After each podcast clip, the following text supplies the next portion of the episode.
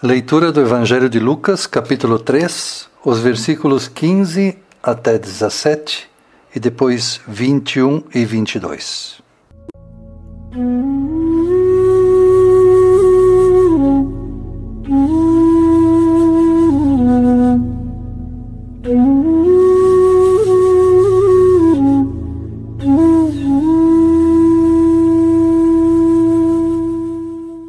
As esperanças do povo começaram a aumentar. E eles pensavam que talvez João fosse o Messias. Mas João disse a todos: Eu batizo vocês com água, mas está chegando alguém que é mais importante do que eu. E não mereço a honra de desamarrar as correias das sandálias dele. Ele os batizará com o Espírito Santo e com fogo com a pá que ele tem na mão, ele vai separar o trigo da palha. Guardará o trigo no seu depósito, mas queimará a palha no fogo que nunca se apaga. João anunciava de muitas maneiras diferentes a boa notícia ao povo e apelava a eles para que mudassem de vida. Depois do batismo de todo aquele povo, Jesus também foi batizado. E quando Jesus estava orando, o céu se abriu. O Espírito Santo desceu na forma de uma pomba sobre ele. E do céu veio uma voz que disse: Tu és o meu filho querido, e me dás muita alegria.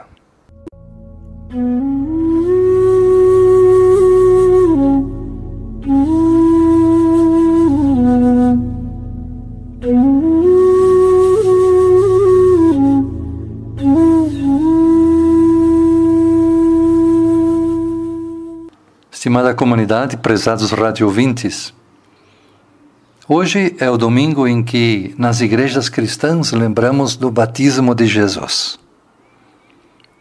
Mas o batismo de João Batista é o mesmo batismo de Jesus? Qual é a diferença? Conforme a Bíblia, o batismo é um mandamento de Deus, instituído pelo próprio Jesus em Mateus capítulo 28, versículo 19. Jesus disse: Ide por todo o mundo, fazei com que sejam meus seguidores, batizando-os em nome do Pai, do Filho e do Espírito Santo, e ensinando-os a guardar todas as coisas que vos tenho ordenado. Mas não foi Jesus que inventou o batismo. O inventor vamos dizer assim, do batismo foi João Batista. E o batismo de João Batista era um chamado para a disposição pessoal de assumir um compromisso com Deus. As pessoas estavam desiludidas com as instituições religiosas e políticas no tempo de Jesus e de João Batista. A religião judaica estava dominada por dois grupos, os fariseus e os saduceus. Os fariseus eram um grupo religioso conservador que acreditava que Deus se manifestaria nesse mundo no momento em que todos os judeus cumprissem a Torá, a lei. Por isso, a tarefa dos fariseus era ensinar e vigiar para que os judeus cumprissem as leis da Torá. Quem infringia a lei estava atrapalhando ou atrasando a manifestação de Deus. Os saduceus, por sua parte, formavam um partido político religioso de elite. Eles não tinham nenhum interesse pelo povo. Eles eram a classe alta dos sacerdotes do templo. Nessa situação de desânimo religioso e de frustração política, aparece João Batista. E ele, na sua pregação, diz basicamente três coisas. Primeiro, o mundo está sob a iminência do castigo de Deus. Deus virá castigar este mundo. A segunda coisa que o João Batista diz: nada de bom se pode esperar dos líderes religiosos e políticos do seu tempo. As lideranças religiosas e políticas se afastaram da vontade de Deus e por isso elas serão consumidas pelo fogo do juízo de Deus. E uma terceira coisa que o João Batista dizia era que Deus, mesmo assim, quer criar um povo novo, constituído de pessoas que querem praticar, que querem viver a justiça e a misericórdia. O mundo só vai melhorar se cada pessoa quiser melhorar e se cada pessoa começar por ela mesma. As atitudes individuais são a chave para um mundo melhor. Quem quisesse ser membro deste novo povo de Deus, como um sinal de compromisso pessoal de viver uma nova vida, a este João Batista convidava para ser batizado. O próprio Jesus ouviu a pregação de João Batista e se deixou batizar. E sobre ele desceu o Espírito Santo. Os fariseus, eles ensinavam que o Espírito Santo já não viria nunca mais, que ele já havia deixado de se manifestar desde o tempo de Esdras, que viveu mais ou menos 500 anos antes. Agora o Evangelho nos diz que, ao descer sobre Jesus, o Espírito Santo quer começar um novo tempo, uma nova comunicação entre Deus e as pessoas. Depois de ensinar os seus discípulos sobre essas atitudes que Deus deseja ver na vida de cada pessoa, Jesus recomendou aos seus discípulos que eles continuassem a repetir o gesto de batismo como o início de uma nova vida. O gesto era o mesmo, mas Jesus criou uma nova fórmula. A água deveria se unir com as palavras de benção em nome do Pai, do Filho e do Espírito Santo. Mas tem uma diferença. No batismo de Jesus, não somos enviados ao mundo como cavaleiros solitários para mudar o mundo com nossas próprias atitudes individuais somente. No batismo de Jesus, somos integrados numa comunidade num novo povo de Deus. E esse novo povo de Deus é a igreja.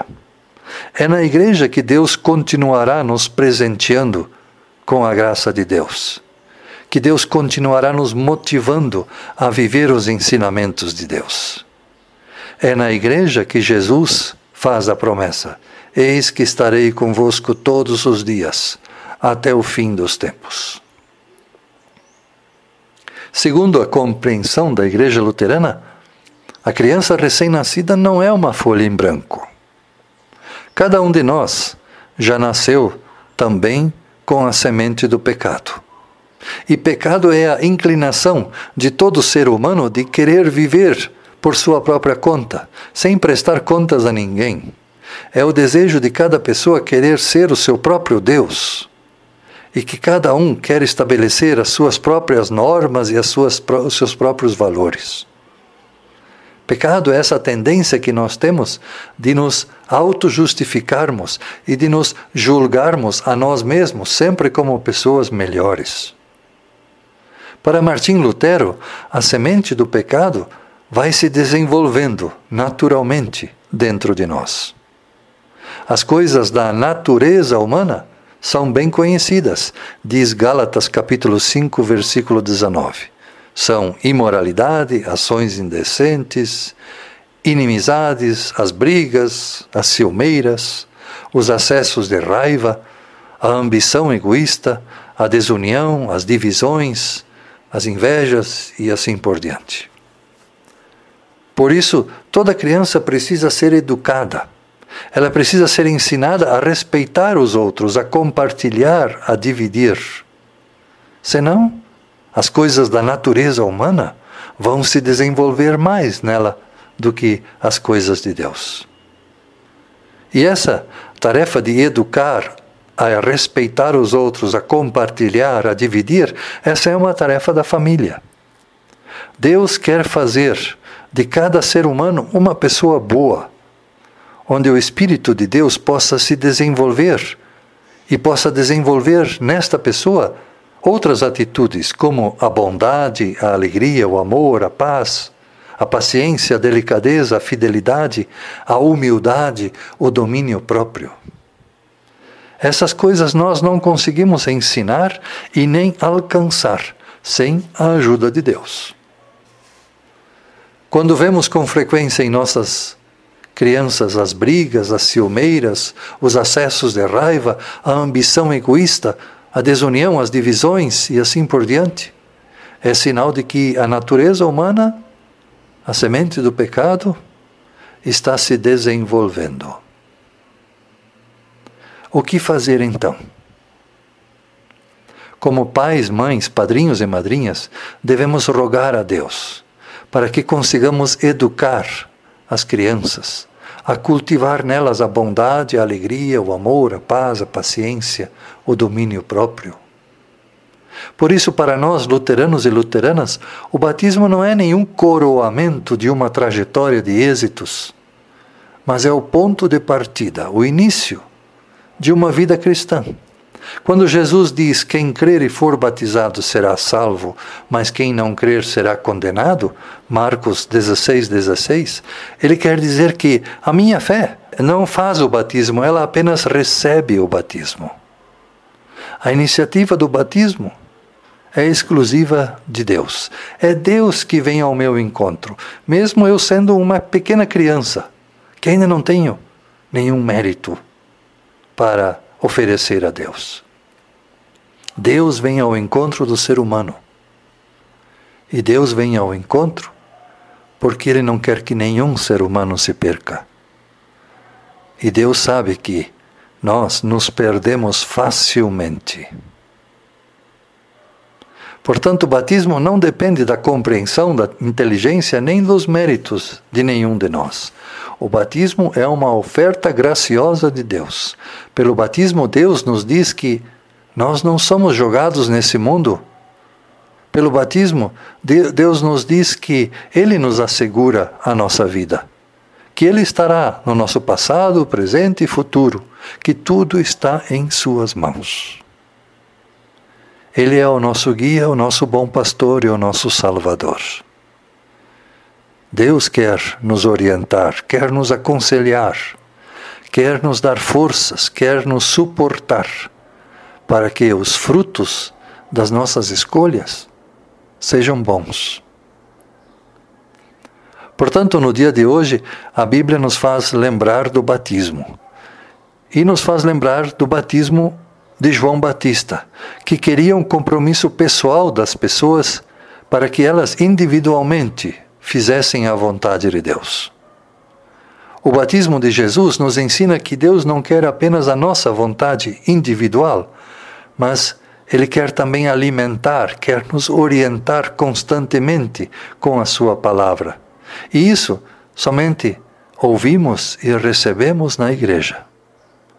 Assim, Jesus nos envia para dentro de uma igreja, para que nós sejamos um novo povo de Deus aqui na terra.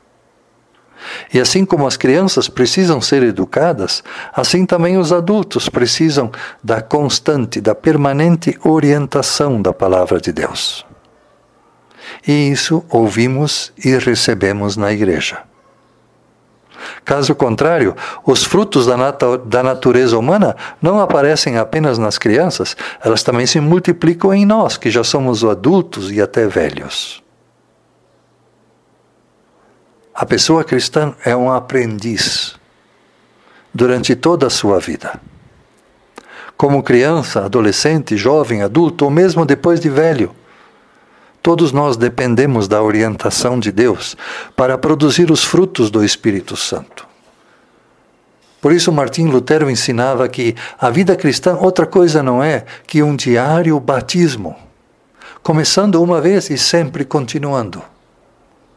Essa luta diária contra o pecado se dá por toda a vida. O próprio Lutero conta que muitas, em muitos momentos de sua vida, em que ele se sentia sozinho, sendo atacado por todos, em que ele mesmo se questionava se todas as novidades que ele, ele estava ensinando, se tudo isso era mesmo vontade de Deus.